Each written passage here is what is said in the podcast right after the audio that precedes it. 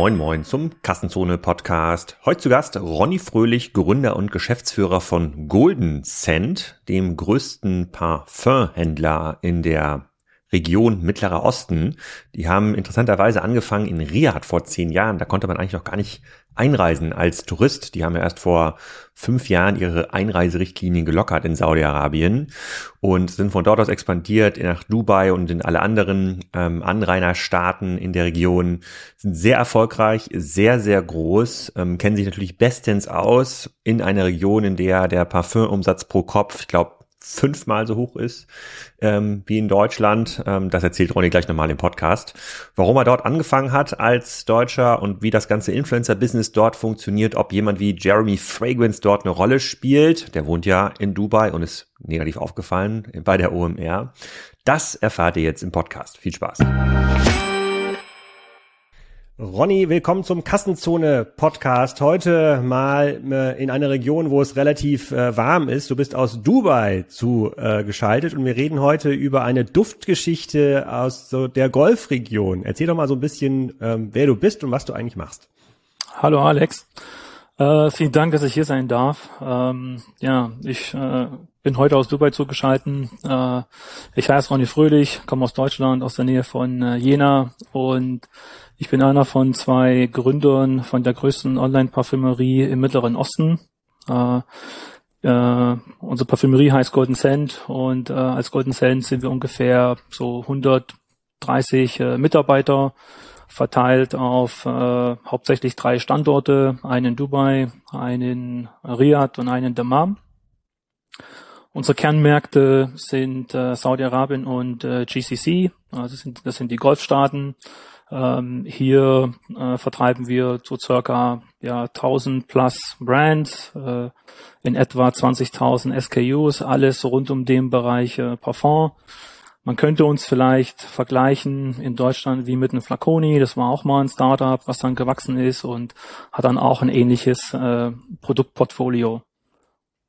Ich musste bei zwei OMR-Podcasts an dich, ähm, an dich denken. Zum einen war mhm. vor kurzem der Robert Geist zu Gast, äh, den ähm, kennst du wahrscheinlich nicht, der läuft hier in Deutschland hoch und runter bei Die Geistens, die, es war eine mhm. Geschichte von den Auswanderern. Ja, doch, und, ich, ja. genau, der Robert Geist hat gesagt, so für ihn die Zukunftsregion, das ist eben nicht äh, Monaco, ja, nicht die Côte d'Azur, sondern das ist äh, Dubai, Saudi-Arabien, da geht's irgendwie ähm, ab. Und wir haben uns ja schon auf einer Messe in Riyadh getroffen und äh, da hast du mir mal so ein bisschen die Stadt gezeigt. Wir haben mal so ein bisschen auch ähm, Podcast zusammen aufgenommen. Du warst ja schon bei Commerce Talks zu Gast. Und das hat mich extrem beeindruckt. Und ich meine, der, der Robert hat wahrscheinlich recht, der hat ja einen ganz guten Riecher. Der ist ja jetzt ja kein äh, Makroökonom, der sich über Märkte äh, mit Märkten beschäftigt, äh, wo die Reise hingeht weltweit. Aber da hat er auf jeden Fall einen Riecher, das stimmt schon. Und dann noch einen zweiten Podcast ähm, mit dem Jeremy Fragrance, der auch mal zu Gast war bei OMR, der gesagt hat, er ist in der Golfregion total bekannt, auch vor allem bei ähm, ja, osteuropäischen ähm, Kundinnen, ja, sozusagen, mhm. da hat er eine extrem, extrem starke ähm, Reichweite. Und darüber wollen wir heute reden, nicht über Jeremy Fragrance, sondern tatsächlich, wie entwickelt sich dieser, äh, wie entwickelt sich dieser Markt. Und Ihr habt ja in Saudi-Arabien angefangen, ähm, vor über zehn Jahren. Magst du mal so ein bisschen erzählen, wie das eigentlich ging? Weil das ist ja, das ist ja eine total, ähm, ja nicht absurde Geschichte, aber eine sehr, äh, eine, eine sehr einzigartige ähm, Geschichte, weil vor zehn Jahren war ja Saudi-Arabien bei Weitem noch nicht so offen, wie es heute ist. Richtig, richtig. Also klar, wenn ich jetzt äh, einfach nur meinen Lebenslauf anschaue, dann ist das schon sehr ausgefallen, also ausgefallen aus einmal deutscher Sicht. Ja. Ähm, ich bin aber mit der Region schon sehr, sehr lange, äh, wie sagt man, in Touch, also in Kontakt.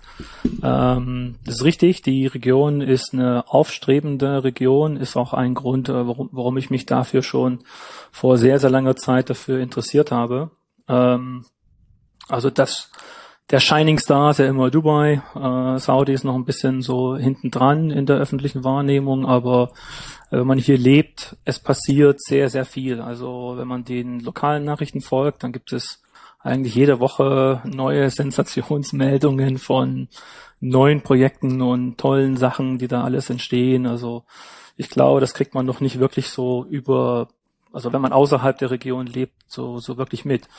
Äh, ich persönlich, ich meine, ich habe ein Äh, ich habe äh, Unternehmensführung oder internationale Unternehmensführung studiert äh, in Deutschland. Äh, es war ein sehr internationaler Studiengang äh, mit sehr viel Austauschstudenten und äh, Teil davon war auch ein Auslandsaufenthalt äh, ja übersee und äh, diesen Auslandsaufenthalt hatte ich 2006 in äh, Dubai gemacht, hatte da ein Praktikum hier absolviert, ein halbes Jahr gelebt und das war dann so für mich der erste sag jetzt mal, ja, Touchpoint äh, hier in der Region und habe dann dafür auch natürlich ein gewisses Feeling äh, bekommen und äh, Insights. Ähm, mhm. Die Firma dann selbst, also ist 2014 äh, gegründet in Saudi, ja, äh, wie vorhin schon erwähnt, äh, ich bin einer von zwei Gründern, äh, mein Geschäftspartner ist ein, ist ein Saudi National, das ist Malik. Äh, wir kannten, also vor der Unternehmensgründung kannten wir uns schon so vielleicht fünf Jahre, ja, haben uns in Deutschland kennengelernt, ein Austauschstudent äh, und äh, ja, hatten immer wieder gebrainstormt im Studium und auch da danach, äh, was machen wir später mal. Äh, wir wollen irgendwo ein Geschäft aufbauen und haben dann so 2012, 13 immer wieder gebrainstormt, was man dann später tut. Und damals hat sich dann schon so herauskristallisiert, ähm, ja, so ein scalable Business, das muss digital sein, E-Commerce äh, äh, entsteht, äh, VC-Firmen, dafür gibt's auch äh, Funding. Und dann haben wir dann in, äh, im E-Commerce dann, ja, äh, sind wir dann verschiedene Verticals durchgegangen bei einem Kaffee trinken. Und dann kam da, sind wir dann irgendwann bei Parfums gelandet. Und das war dann auch erstmal so die äh, die zündende Idee, ja, die dann auch wirklich dann Euphorie äh, bei uns äh, ausgelöst hat, weil wir auch natürlich beide äh, wussten, äh, oh, das ist ein das ist ein sehr, sehr gutes Produkt. Äh, dafür gibt es eine sehr hohe Wertschätzung äh, hier in der Region. Es hat einen sehr hohen Stellenwert. Äh, das wird sich sehr gut verkaufen.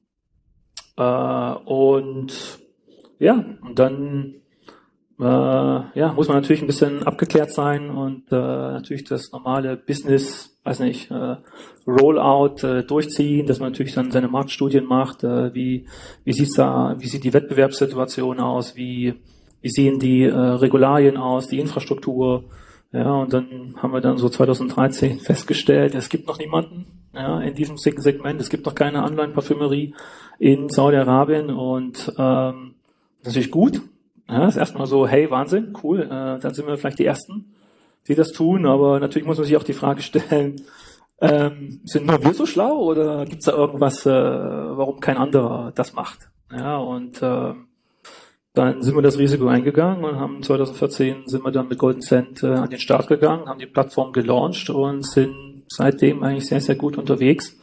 Äh, vom First Mover 2014 zum Market Leader in 2000 23, aber auch schon die ganzen Jahre eigentlich hin, hinweg.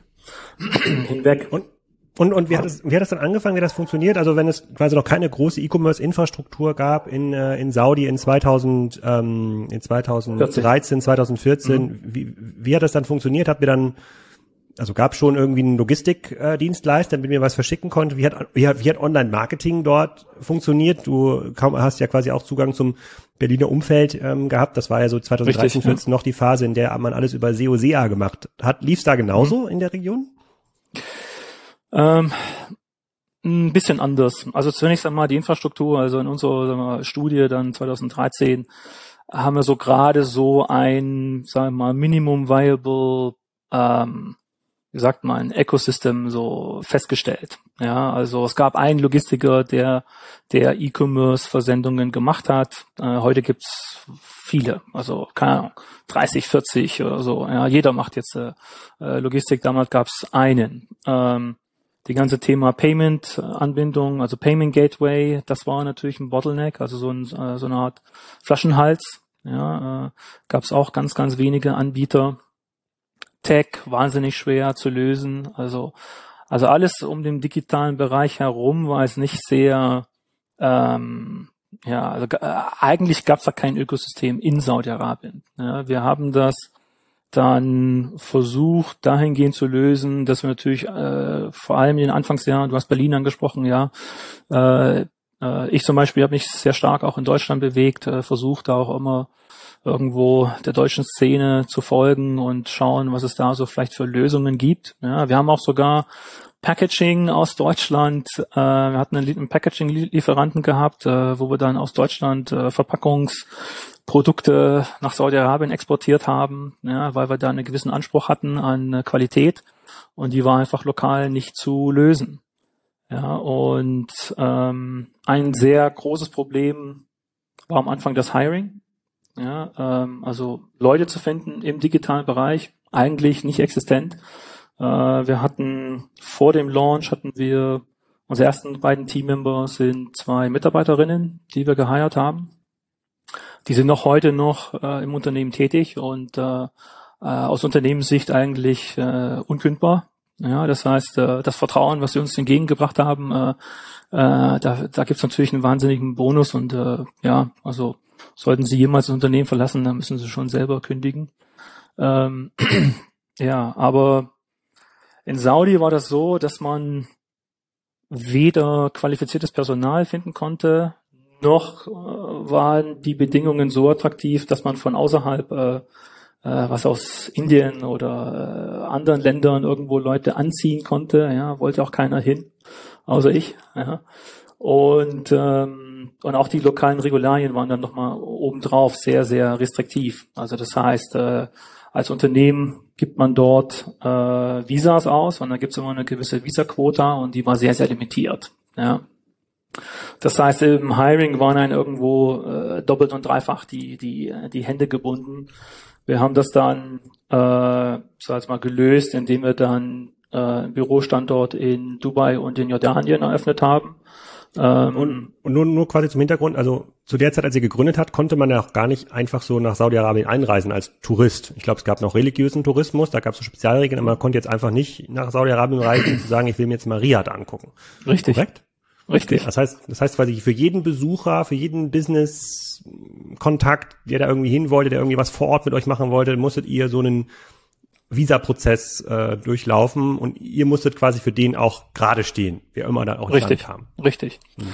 Also ich hatte sogar schon 2012 einmal äh, Urlaub in Saudi-Arabien gemacht ja, das war äh, natürlich sehr ausgefallen. Da gibt es kein Touristenvisum und da braucht man eigentlich immer äh, eine lokale Firma, die einen äh, dort einlädt und äh, in, in, in Deutschland eine entsendende Firma, die einen dorthin schickt. Also man hat einen wahnsinnig großen dokumentarischen Aufwand, äh, einfach nur um in das äh, Land zu kommen. So war das 2014. Ja, mittlerweile 2023 gibt es jetzt äh, Touristenvisa, äh, Visa on Arrival. Also das ist alles äh, wahnsinnig einfacher äh, geworden. Ähm, ja, das genau. Und vielleicht noch zu den Standorten in, in Dubai und in Jordanien. Also äh, ja, dieses, im Deutschen sagt man immer, man, man muss dahin gehen, wo die Musik spielt. Und äh, in 2014 hat im, sag mal, im digitalen Ökosystembereich, also E-Commerce oder, oder Digital, äh, hat die Musik einfach in Dubai gespielt, auch in Jordanien. Da gab es jeweils so äh, Fachkräfte, die man da finden konnte. Und äh, ja, wir haben dann unser Büro in der Dubai Media City äh, bewusst äh, dort äh, platziert. Äh, wo, wo wir auch heute noch unser Standort haben, hier in Dubai, ist eben dann innerhalb von Dubai nochmal so das Zentrum gewesen, wo, wo sich Media, Digital und, und Venture Capital Industrie angesiedelt hat. Und das hat uns, glaube ich, sehr gut getan. Okay, wir kommen gleich nochmal zwei darauf zurück, ähm, auf zwei, drei Spezialitäten ähm, des Marktes. Vielleicht kannst du aber erstmal sozusagen über das Geschäftsmodell noch ein bisschen was erzählen, weil als mhm. wir uns in Riyadh getroffen haben, da waren wir auch in so einer Mall, in so einer neuen Mall, da hatte auch dieser Nusrit, dieser Koch, der quasi das Salz über den Ellenbogen tropfen lässt auf das ja. leckere Steak. Äh, Köstlich. Und, äh, viele Menschen haben ihn kennengelernt hier in einem, ähm, in einem Franck Ribéry Video in Deutschland, mhm. was viral gegangen ist. Ähm, da hat man das Gefühl, alle 20 Meter steht so ein, ja, wie so ein kleiner Pop-up-Store für Parfums. Ja, also sozusagen das, das, Thema Parfum scheint in der Region ganz anders wahrgenommen zu werden oder hat einen anderen Stellenwert, auch vom Spending her. Kannst du da ein bisschen was zu eurer Marktgröße sagen und wie relevant ihr in diesem Markt eigentlich seid? Ähm, ja, richtig. Also ähm, die also Parfum, wie vorhin schon erwähnt, hat einen ganz anderen Stellenwert. Also kann man sich, glaube ich, in Deutschland nicht wirklich vorstellen. Äh, äh, was für einen kulturellen Stellenwert das hat, als auch äh, eine gewisse Anerkennung. Also die Consumption oder der Konsum von von von Parfum und Beauty insgesamt ist äh, extrem hoch. Wir hatten 2014 schon äh, hier Studien, die man natürlich immer ein bisschen mit Vorsicht genießen muss. Alles, was so Statistiken sind, äh, ist nicht immer ganz akkurat, aber äh, Studien haben gezeigt, dass der Pro-Kopf-Verbrauch von Beauty-Artikeln und das schließt halt dann Make-up, äh, Personal Care, Skincare und Parfum ein, ist bei der lokalen Bevölkerung hier im Mittleren Osten äh, fünf bis sechs Mal so hoch wie bei dem Durchschnittseuropäer. Ja, das ist natürlich schon eine ganz andere Hausnummer. Äh, auch innerhalb des Beauty-Segments ist es äh, hier in der Region so, und das ist eine Besonderheit, dass eben Parfum die größte Subkategorie ist.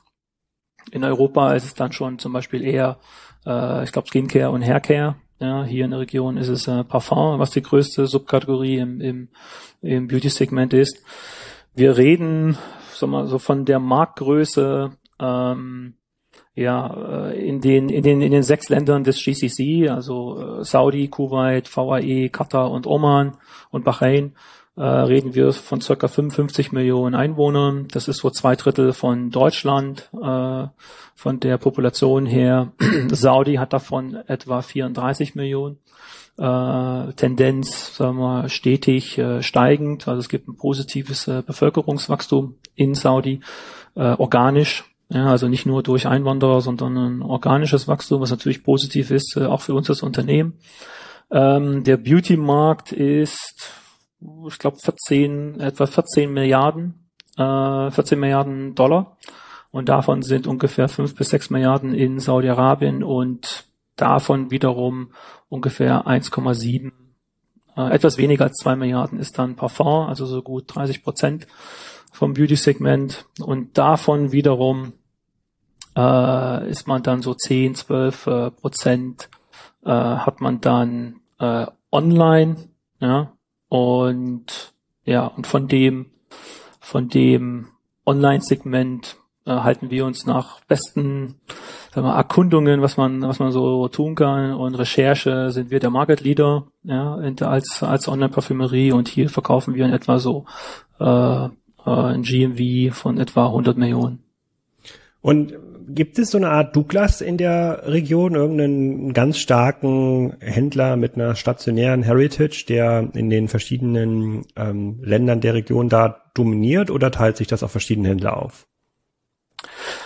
Es gibt, es gibt mehrere traditionelle. Also in Deutschland hat man ja so Douglas als den großen Giganten äh, im Offline-Bereich. Äh, dann gibt es natürlich viele, viele kleine Parfümerien, die dann eher so lokal sind.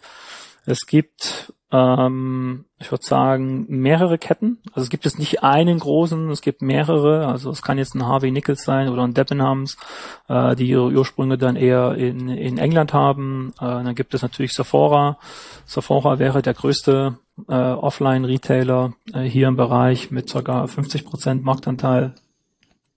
Und dann gibt es noch mehrere lokale Ketten, die aber überregional sind, also nicht regional beschränkt, die dann den weiteren Marktanteil oder Markt auf, auf sich aufteilen. Okay, du hast gesagt, 10 bis 15 Prozent sind schon online. Wie ist da die Online, ähm, wie ist da die Online-Wachstumsquote? Weil ähm, aus einer stark westlich geprägten Wahrnehmung sozusagen wird ja Dubai oder auch mittlerweile Riyadh wird ja stark über diese ganzen Malls präsentiert. Ne? Die Menschen mhm. gehen angeblich die ganze Zeit in Malls, Richtig. weil das ist der einzige klimatisierte Bereich. da trifft man sich, ja, weil zu Hause, zumindest ist es in Saudi-Arabien, habe ich auch gelernt, ähm, so man trifft sich in der Regel ja auch gar nicht mit Freunden zu Hause. Da gibt's dann diese ja, Tag, Tages ähm, Ferienhäuser, wo man irgendwie Freunde mhm. einlädt und dann irgendwie Fußball guckt, was machen äh, und das ist eine ganz andere Art sozusagen des sozialen Zusammenlebens, auch des Einkaufens. So hat jetzt E-Commerce einen genau ähnlichen Rückenwind, wie wir das in der westlichen Welt sehen, oder ist E-Commerce noch ein kleines, sozusagen ähm, junges Pflänzchen?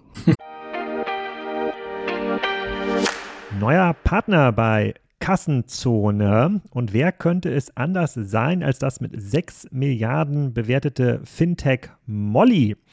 Das wurde gegründet vor 20 Jahren von Adrian Mohl in Amsterdam und gehört mittlerweile zu den etabliertesten Payment-Anbietern in Europa und vor allem aber auch in Deutschland. Ihr kennt viele der Marken, die mit Molly arbeiten, zum Beispiel Koro oder Dreikorn oder Sushi Bikes und Reishunger.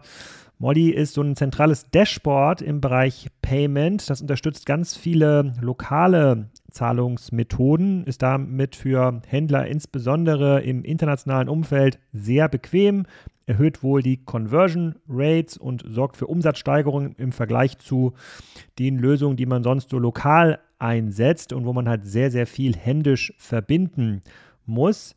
Ähm, es gibt ein Zusatzangebot, was für den einen oder anderen spannend sein kann. Das sind unbürokratische Finanzierungslösungen für Händler, also schnelle Kreditvergabe für bis zu 250.000 Euro, je nach Umsatz. Und mehr Informationen zu Molly findet ihr unter molly.com slash Kassenzone. Molly schreibt man M-O-L-L-I-E. -E. Also, hinter und abschließen.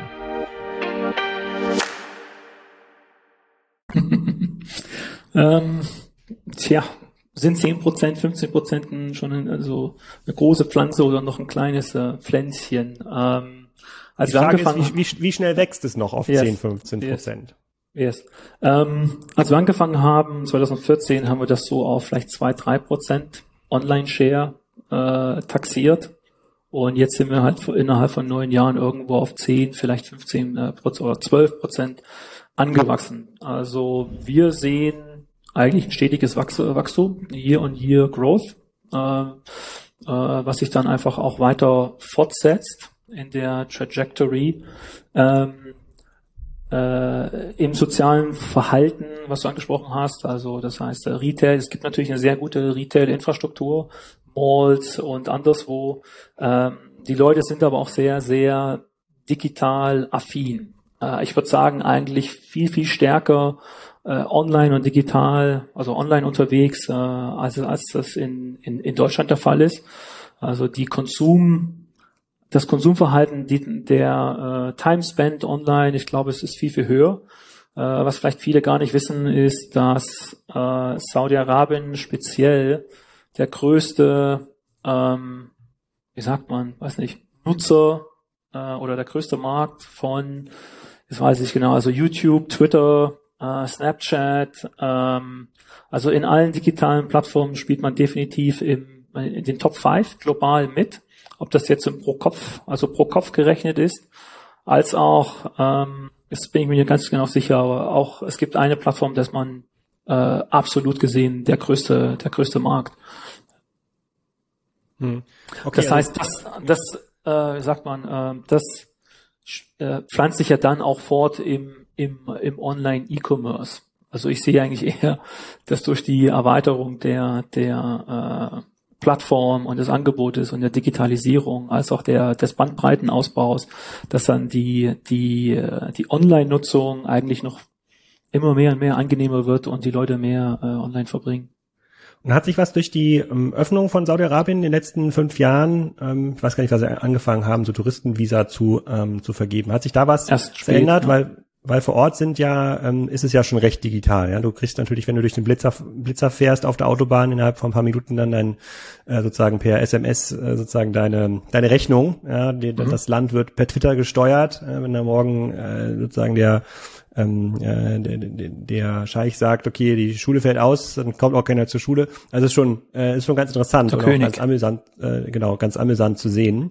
Und ähm, die sind da schon deutlich deutlich weiter als ähm, als wir in Deutschland zum Beispiel.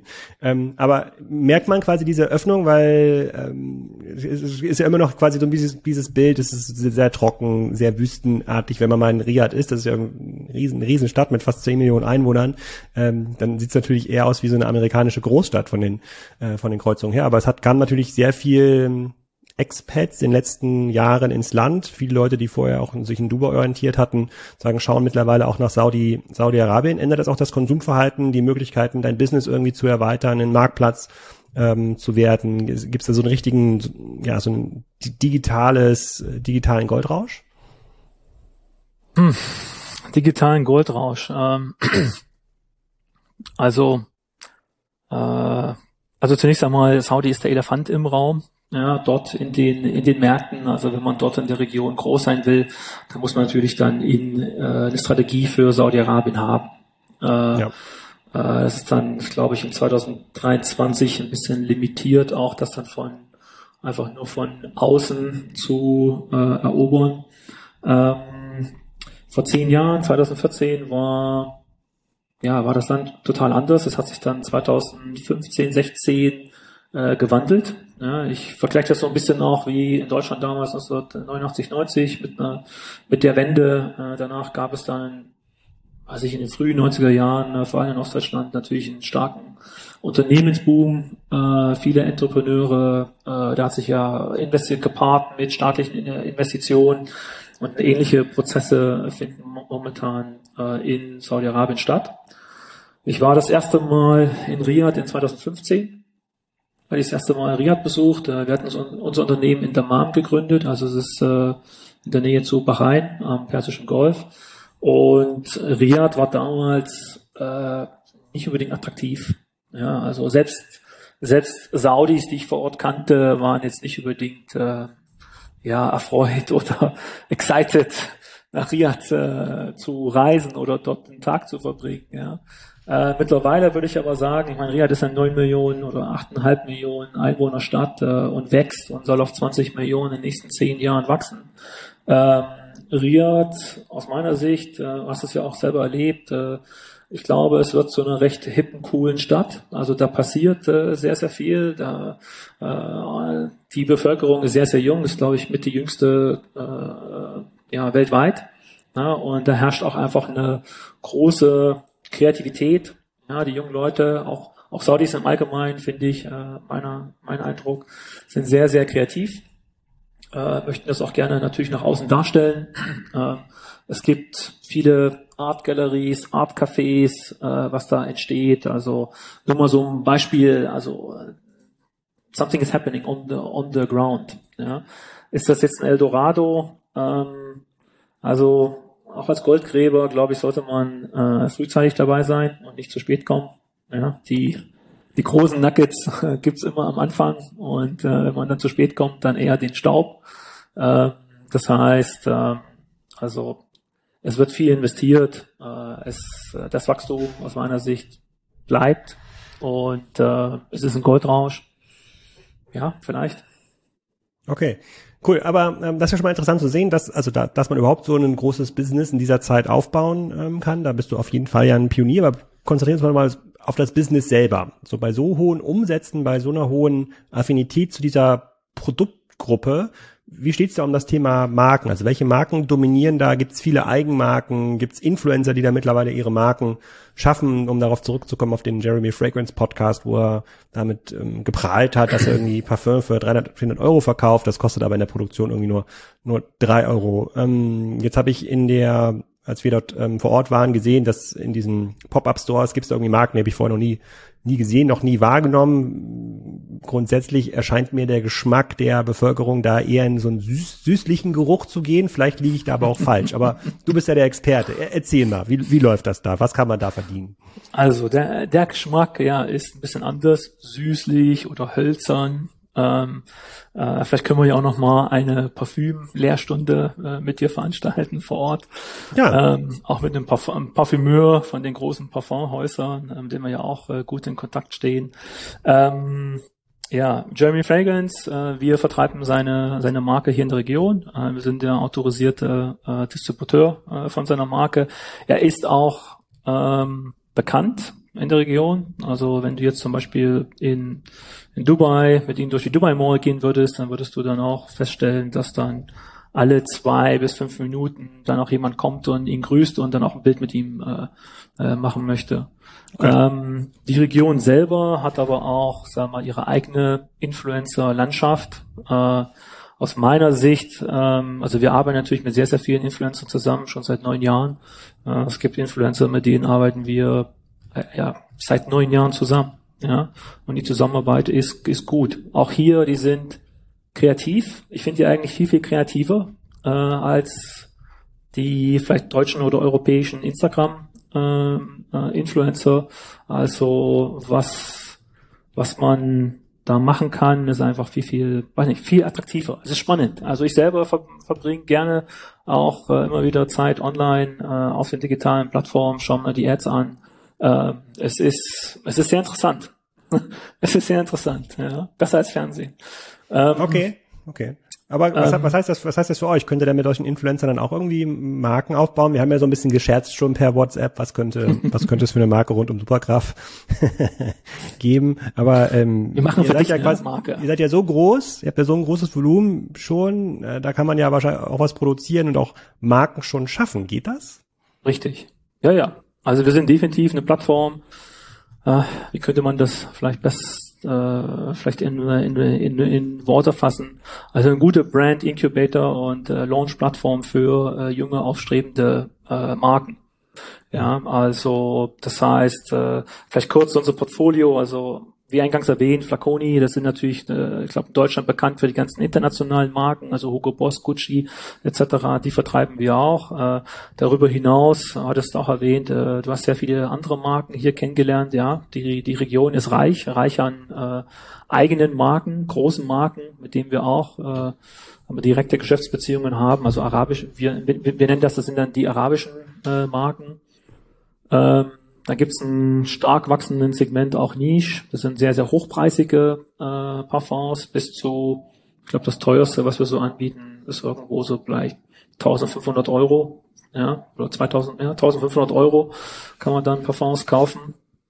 Ähm, und klar, Influencer machen auch äh, ihre, ihre äh, Marken und aber es ist ein genereller Trend, glaube ich, in jetzt im 21. Jahrhundert, dass die dass die Strukturen, also dass eine Produktion von irgendeinem Artikel, ob das jetzt äh, Parfüm ist oder ob das Möbel sind oder eine Pizza, ja, also der ganze Bereich äh, Private Label als auch äh, Produktion ist ja mittlerweile in jeder in, jedem Vertical so stark, sagen wir kommerzialisiert, dass dann die Produktion von irgendeinem Artikel eigentlich nicht mehr das Problem ist, ja, sondern eher das hingeht zu Who has the access to customer?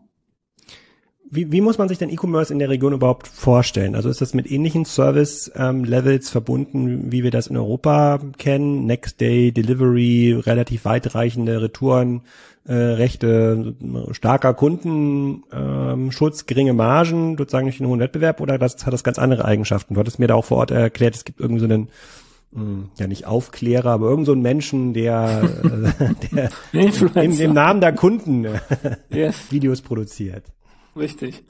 Ja, es ist natürlich lustig. Ähm, ist auch interessant äh, zu sehen, welche Firmen jeden Tag geschlossen werden.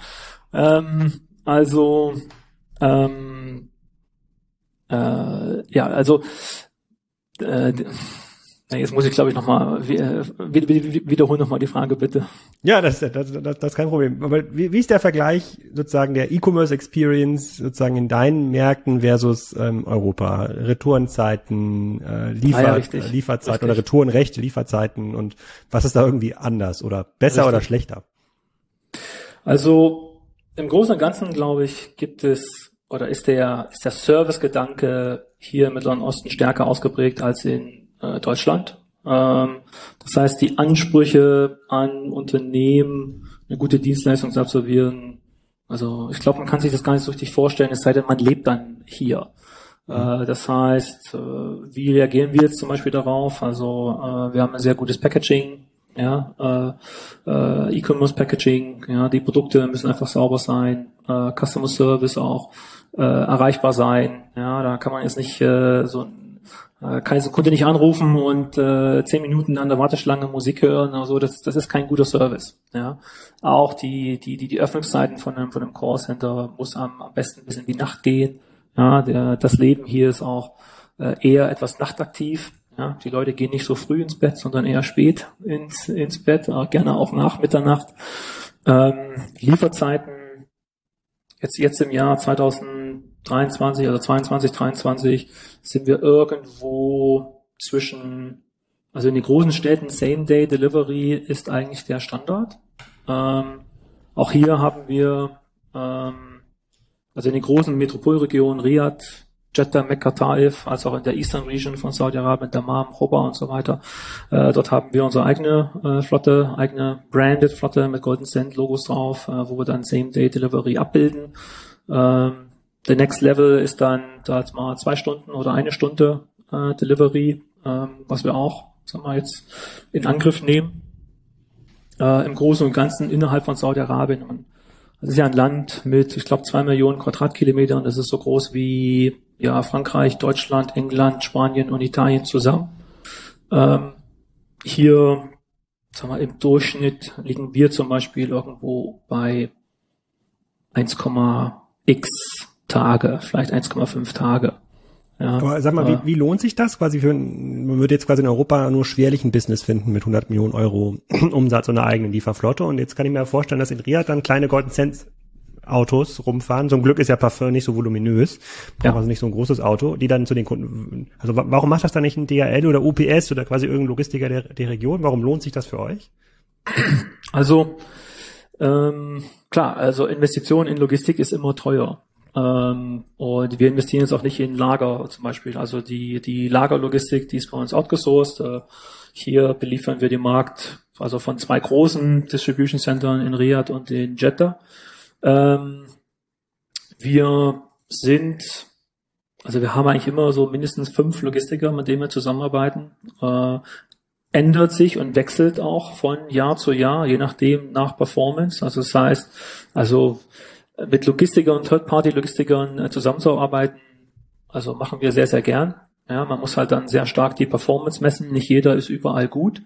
Äh, und das äh, kann auch sein, dass heute mal der DHL in Madina gut ist und nächstes Jahr ist er halt nicht mehr in Madina gut und dann muss man natürlich Ersatz haben. Ja, dass man permanent auch ein gutes Service-Level zum, zum Kunden anbietet. In den großen Städten äh, jedoch, also nach unserer eigenen Kalkulation, äh, sind wir mit unserer eigenen Flotte äh, günstiger äh, als als äh, mit einem externen äh, Logistiker zu gehen. Und kannst dir vorstellen, das ist ja natürlich dann eine Frage des Volumens und wie sind die Autos äh, ausgelastet und was für eine Kostenstruktur hat man dort äh, in Sachen äh, Vehikelpreis und äh, Salarypreis etc. Ja, und dann, wenn das, wenn man das gut hinbekommt, dann ist man auch günstiger damit. Hm. Okay. Gut. Und man hat natürlich auch ein Werbung, Werbung, Eigen, Eigenwerbung, ja, Top of Mind. Äh, ja, wenn man im Stau steht und sieht dann vor sich ein Golden Cent Auto, download die App, ähm, ist ja noch ein Side-Benefit. Mhm. Dann gehen wir mal ganz kurz auf die klassischen Kundenakquise-Kanäle und auch ähm, und auch vielleicht sogar Verkaufskanäle. Ähm, Wie abgesehen von den Werbeaufdrucken auf den Autos. Wie begeistert ihr mehr Kunden für, für Golden Cent? Woher kommt das Wachstum, was jetzt über das organische Wachstum hinaus? Also du hast gerade 10, 15 Prozent ist ohnehin Marktverschiebung Richtung Online. Sagen, das landet ja wahrscheinlich sowieso bei euch. Aber wie kommt man darüber ähm, hinaus an, an die Kunden? Muss man dann bei TikTok, Insta, Twitter und Co. Ähm, aktiv sein? Und verkauft ihr nur online oder hast du auch schon mal mit kleineren Pop-up-Stores experimentiert in einer dieser Malls? Also wir äh, zunächst einmal, yes, wir verkaufen äh, nur online. Ja, wir sind aber natürlich exper äh, experimentierfreudig. Also das heißt, ob das jetzt im digitalen Bereich ist äh, oder auch mal offline oder ein Event, äh, klar, wir, wir, es gibt auch Parfümmessen hier, ja, das ist dann, weiß nicht, das sind riesengroße Events, äh, gibt es in Deutschland nicht, aber gibt es hier in der Region. Äh, da sind wir auch mal dabei, das sind dann zeitlich begrenzte äh, Events.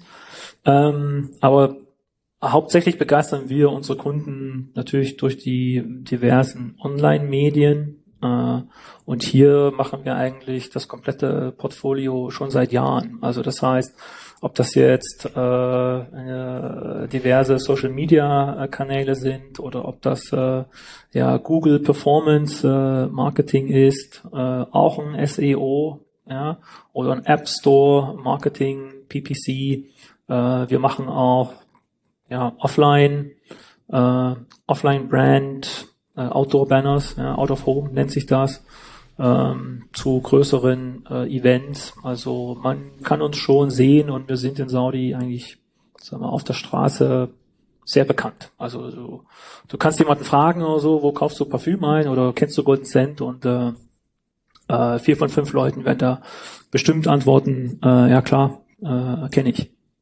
Hm. Welche, welche Rolle spielen denn Marktplätze in der Region? Weil wenn ich mir jetzt so ein bisschen die Geschichte von einem Flaconi in Deutschland anschaue oder mir auch anschaue, wie hm, hat sich jetzt Douglas aufgestellt? Douglas hat ja mittlerweile auch einen sehr großen Online-Anteil. War bisher immer die Befürchtung, dass das Marktplätze wie einen Amazon natürlich, aber auch ein Salando, die im Beauty-Bereich ein bisschen was gemacht haben, irgendwann übernehmen. Ja, das ist zum, es passt super zum Thema Fashion, kann man irgendwie gut mitverkaufen, spricht eine ähnliche Zielgruppe an, wird ja wahrscheinlich eher von Frauen gekauft, zumindest hier in in, äh, in Deutschland, die meisten Männer wissen wahrscheinlich gar nicht, was für ein Parfum sie äh, nehmen, sondern nehmen das, was ihnen ihre Frau oder Freundin geschenkt haben.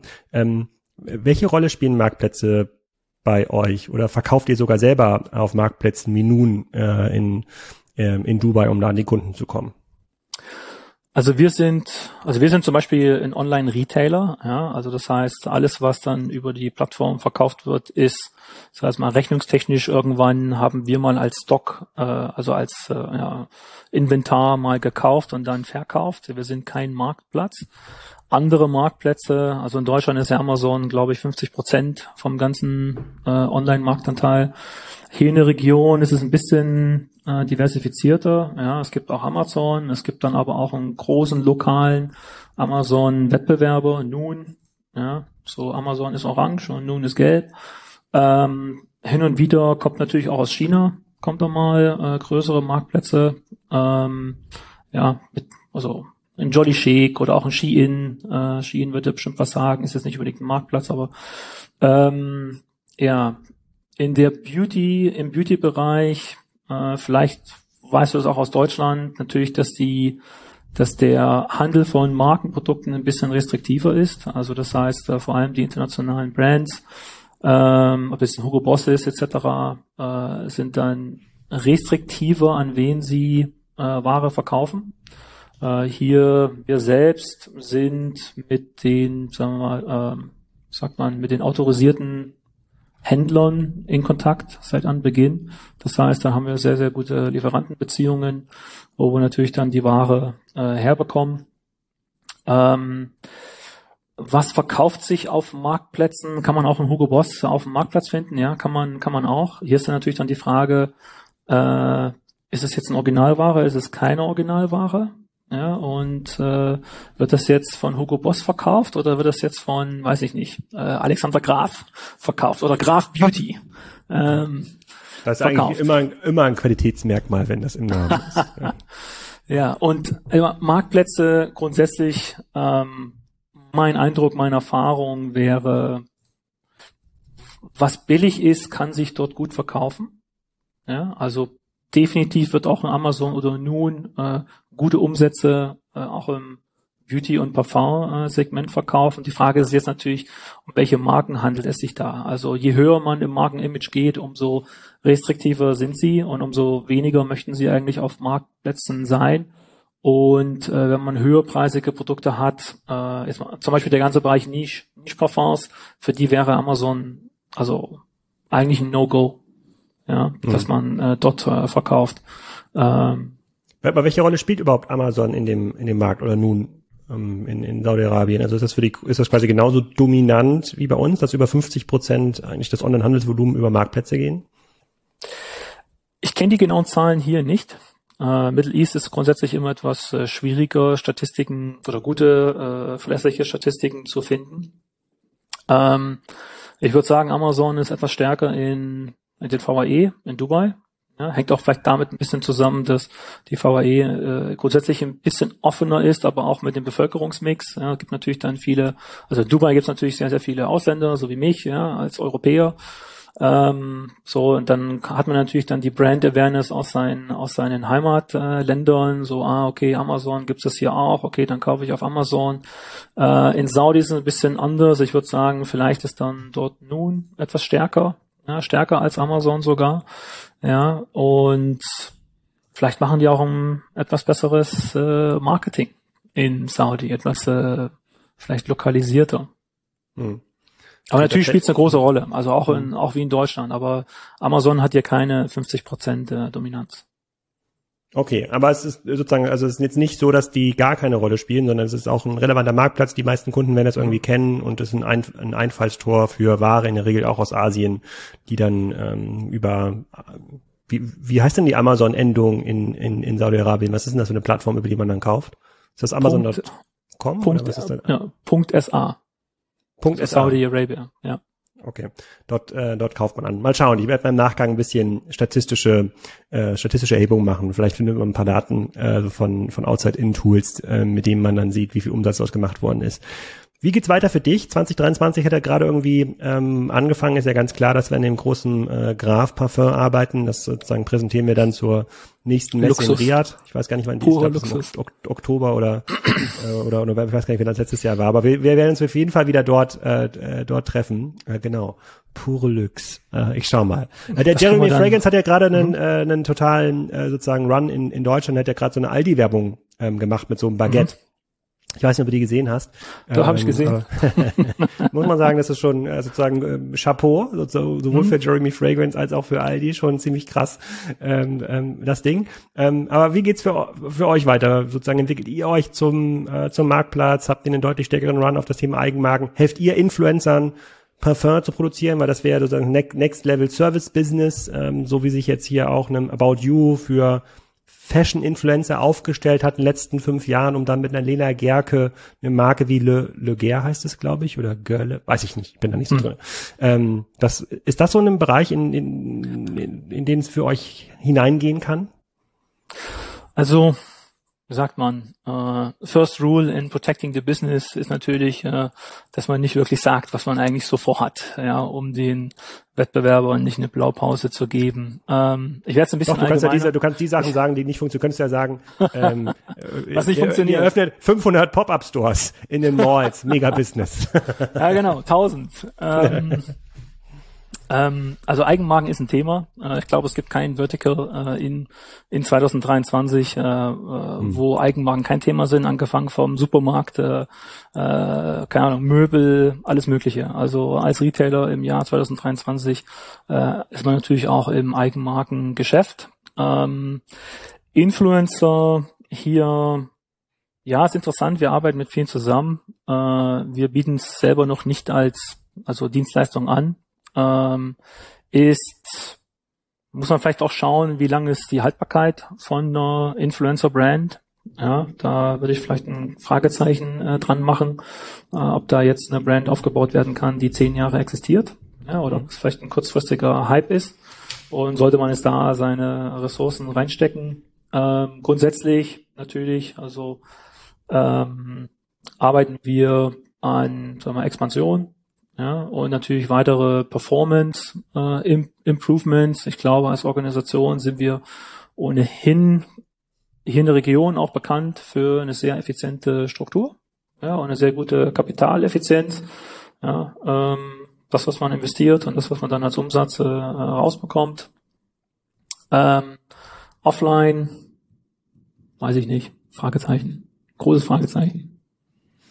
Okay, aber wenn ich das nächste Mal da bin, dann wird sich, dann wird das ein oder andere schon anders sein. Dann müssen wir auf jeden Fall mit so einem Golden Cent äh, Mobil mal äh, zu den Kunden rausfahren. Da gibt's ja bestimmt dann auch die äh, sozusagen die Luxuskunden. Das würde ich mir sehr gerne mal anschauen, wie das Richtig. äh, wie das funkt, wie das funktioniert. Da kann man die Das- Stadt auch ein bisschen besser kennenlernen. Das wäre ganz witzig. Das, das können wir dann organisieren, so dass du dann vielleicht äh, das erste Graf Deluxe äh, Parfum an den ersten Kunden selber auslieferst. Ja, und diesen äh, Parfum-Workshop, von dem du erzählt hast. Vielleicht kann man den da mitnehmen. Dann riecht's im Auto ein bisschen angenehmer. Aber ich lerne mal kennen, was jetzt sozusagen der Unterschied zwischen äh, hol holzig, äh, zimtig, nussig äh, ist. Das wird, äh, das wird, äh, das wird mich freuen. Für alle, die zuhören und irgendwie ein bisschen Interesse an diesen Märkten haben und ein bisschen besser verstehen wollen, wie das äh, ähm, funktioniert. Der, der Ronny liest auf jeden Fall ja mit bei Kassensohn und bei LinkedIn. Der kann dann auch ähm, sozusagen euch helfen. Den findet ihr auch auf LinkedIn. Verlinke ich auch nochmal in den Shownotes. So oder so, super beeindruckendes Geschäftsmodell, super beeindruckende ähm, Story, da in so einem Markt so viel Umsatz aufzubauen, ja auch zu Zeiten, in denen es gar nicht, überhaupt nicht einfach war, dort Infrastruktur hinzubekommen, geschweige denn Geschäftspartner einfliegen ähm, zu lassen. Dafür schon mal äh, großes Chapeau und ich denke, wir hören in Zukunft äh, noch mehr ähm, von dir und gemeinsame. Grüße gehen raus an den Jeremy. Das war's. Ich begebe mich am Wochenende auf die Reise zu Ronny und schaue mir das mal an, wie das genau vor Ort funktioniert. Vielleicht treffen wir da noch den einen oder anderen Influencer. Ich berichte live im nächsten Podcast in der nächsten Woche. Ähm, da ist der Chef von Dominos zu Gast. Dominos Pizza. Sehr interessantes Geschäftsmodell. Ähm, hat der ein oder andere, der ja ein bisschen in der Börse handelt, auch mitverfolgt, zumindest den US-Teil von Dominos. Also ich bin, ich habe wahnsinnig viel gelernt. Und dann berichte ich euch noch, was ich dann alles noch gelernt habe bei meiner Reise zu Ronny. Tschüss.